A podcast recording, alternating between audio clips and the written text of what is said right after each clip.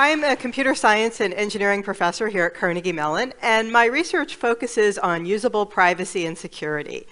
And so my friends like to give me examples of their frustrations with computing systems, especially frustrations related to unusable privacy and security. Excuse me.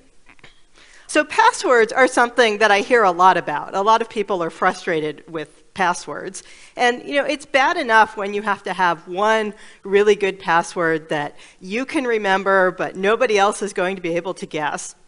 But what do you do when you have accounts on 100 different systems and you're supposed to have a unique password for each of these systems? it's tough.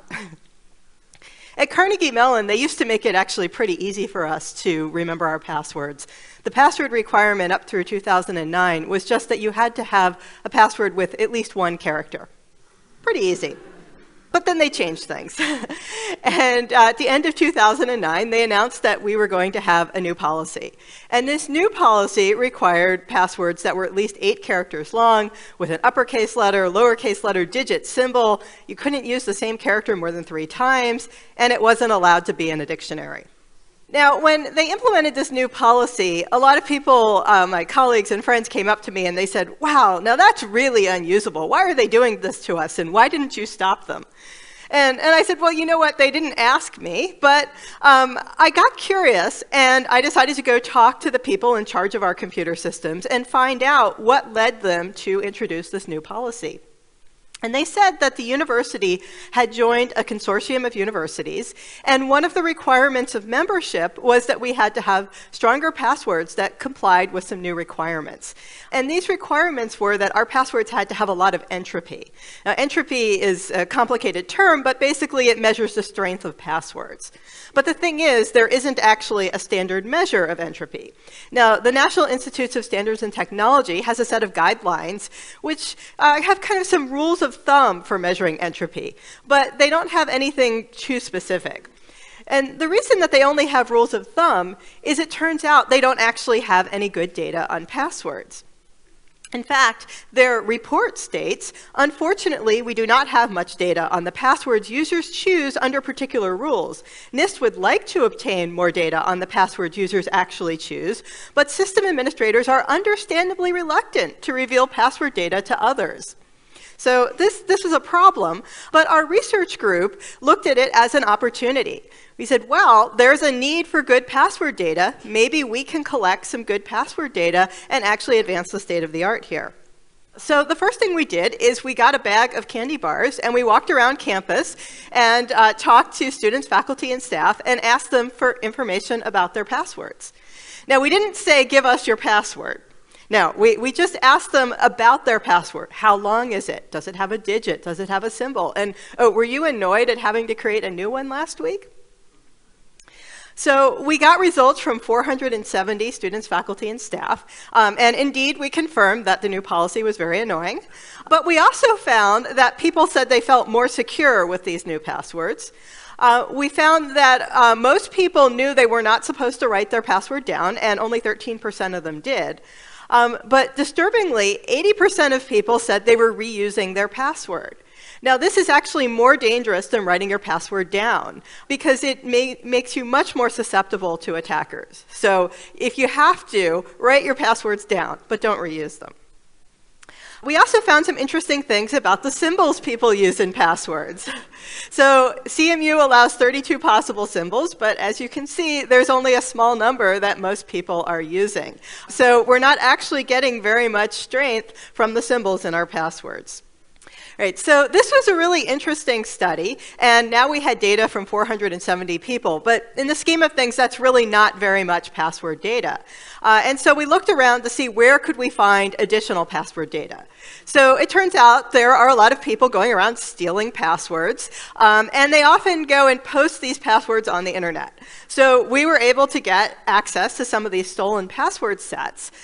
Um, This is still not really ideal for research, though, because it's not entirely clear where all of these passwords came from or exactly what policies were in effect when people created these passwords.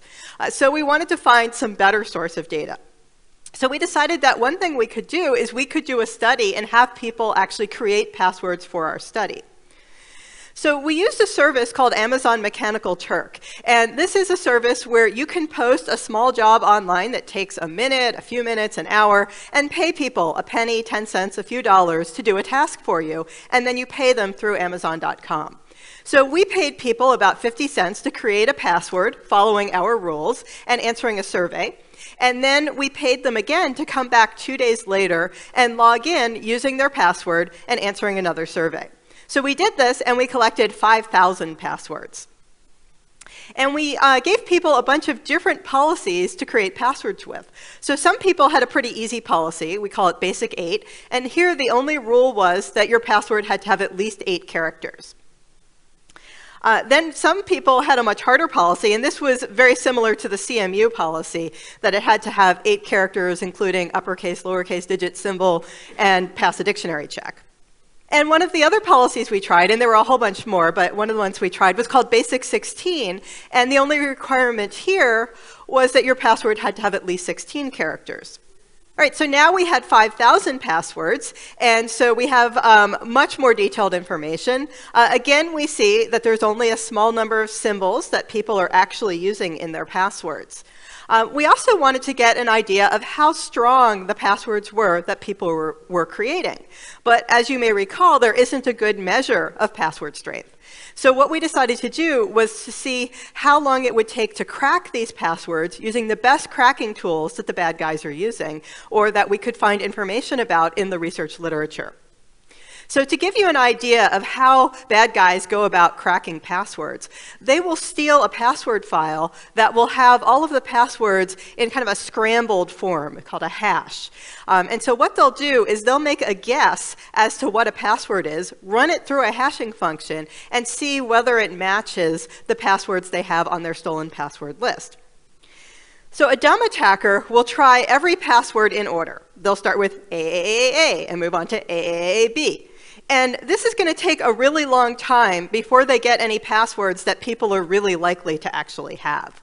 A smart attacker, on the other hand, does something much more clever. They look at the passwords that are known to be popular from these stolen password sets, and they guess those first. So they're going to start by guessing password, and then they'll guess I love you, and monkey, and 1, 2, 3, 4, 5, 6, 7, 8. Uh, because these are the passwords that are most likely for people to have. In fact, some of you probably have these passwords. Right? Right. Um, so what we found by uh, running all of these 5,000 passwords we collected through these um, tests to see how strong they were, uh, we found that the, the uh, long passwords were actually pretty strong. And the complex passwords were pretty strong too. However, when we looked at the survey data, we saw that people uh, were really frustrated by the very complex passwords, and the long passwords were a lot more usable. And in some cases, they were actually even stronger than the complex passwords. So this suggests that instead of telling people that they need to put all these symbols and numbers and crazy things into their passwords, we might be better off just telling people to have long passwords. Now, here's the problem, though.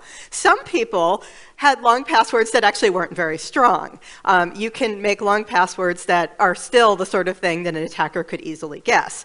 So we need to do more than just say long passwords. There has to be some additional requirements. And some of our ongoing research is looking at what additional requirements we should add to make for stronger passwords that also are going to be easy for people to remember and type. Another approach to getting people to have stronger passwords is to use a password meter. Um, here are some examples. You may have seen these on the internet when you were creating passwords. We decided to do a study to find out whether these password meters actually work. Do they actually help people have stronger passwords? And if so, which ones are better? So we tested password meters that were different sizes, shapes, colors, different words next to them, and we even tested one that was a dancing bunny. As you type a better password, the bunny dances faster and faster. This was, this was pretty fun. Um, what we found was that password meters do work. Um, most of the password meters were actually uh, effective, um, and the dancing bunny was very effective too.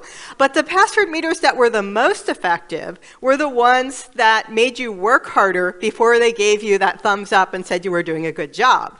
And in fact, we found that most of the password meters on the internet today are too soft. They tell you you're doing a good job too early. And if they would just wait a little bit before giving you that positive feedback, you probably would have better passwords.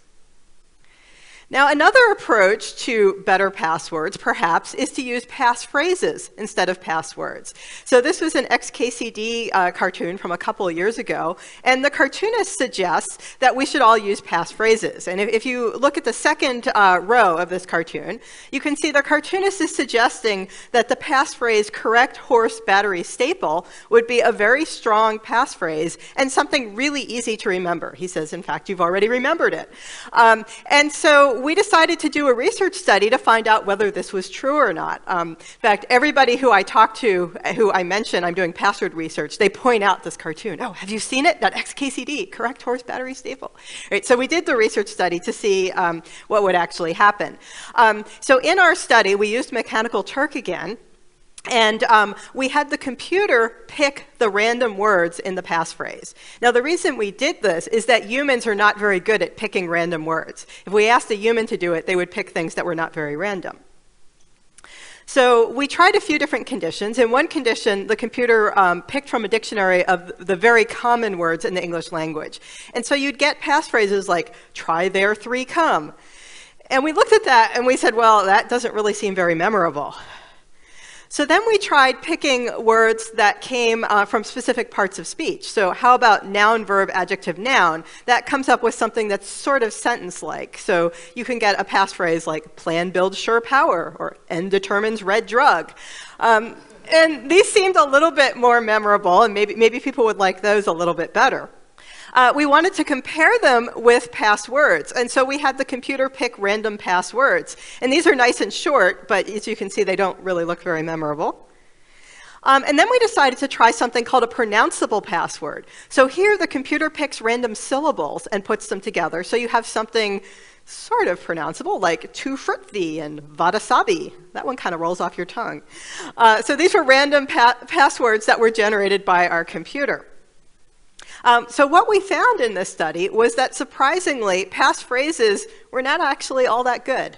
Um, people were not really better at remembering the passphrases than these random passwords. And because the passphrases are longer, they took longer to type, and people made more errors while typing them in. Um, so it's not really a clear win for passphrases. Sorry, all of you XKCD fans.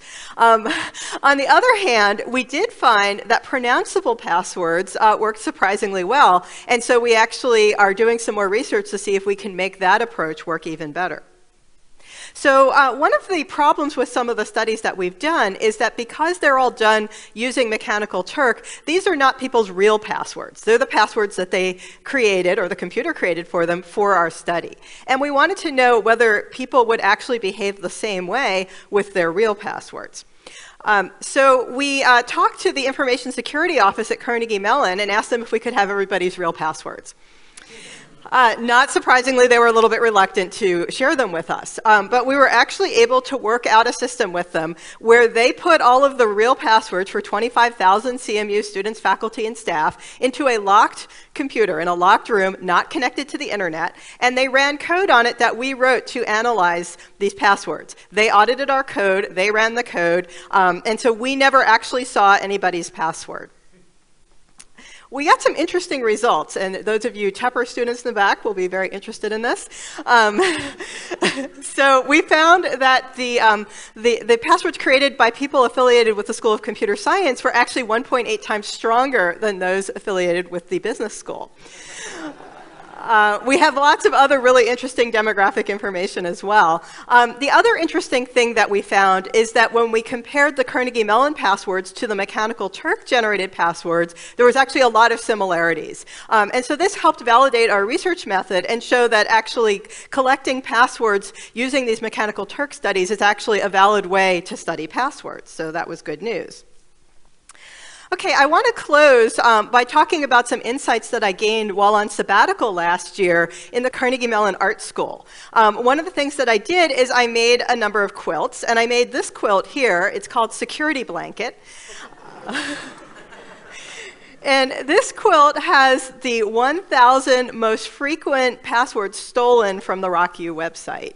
Um, and the size of the password is proportional to how frequently they appeared in the stolen data set. Um, and what I did is I, I, created this word cloud and I went through all 1,000 words and I categorized them into kind of loose uh, thematic categories. Um, and it was, some cases it was kind of difficult to figure out uh, what category they should be in. Um, and then I color coded them. Uh, so here's some examples of the difficulty. Um, so Justin, is that the name of the user, their boyfriend, their son? Maybe they're a Justin Bieber fan. Or princess, um, is that a, a nickname? Are they Disney princess fans? Or maybe that's the name of their cat. Uh, I love you appears many times in many different languages. There's a lot of love in, in these passwords. Uh, if you look carefully, you'll see there's also some profanity. Um, but it was really interesting to me to see that there's a lot more love than hate in these passwords and they're animals. Um, a lot of animals, and monkey is the most common animal and the 14th most popular password overall. Um, and this was really curious to me, and I wondered why are monkeys so popular? Um, and so, in our last password study, anytime we detected somebody creating a password with the word monkey in it, we asked them why they had a monkey in their password. Um, and what we found out, um, we found 17 people so far, I think, uh, who have the word monkey. We found out um, about a third of them said that they have a pet named Monkey or a, a, friend whose nickname is Monkey. And about a third of them said that they just like monkeys and monkeys are really cute. And yeah, that guy's really cute. Um, all right, so it seems that at the end of the day, when we make passwords, we either make something that's really easy to type, a common pattern, or things that remind us of the word password or the account that we've created the password for, or whatever. Or we think about things that make us happy, and we create our password based on things that make us happy. And while this makes typing and remembering your password more fun, it also makes it a lot easier to guess your password. So I know a lot of these TED Talks are inspirational and they make you think about nice, happy things. But when you're creating your password, try to think about something else. Thank you.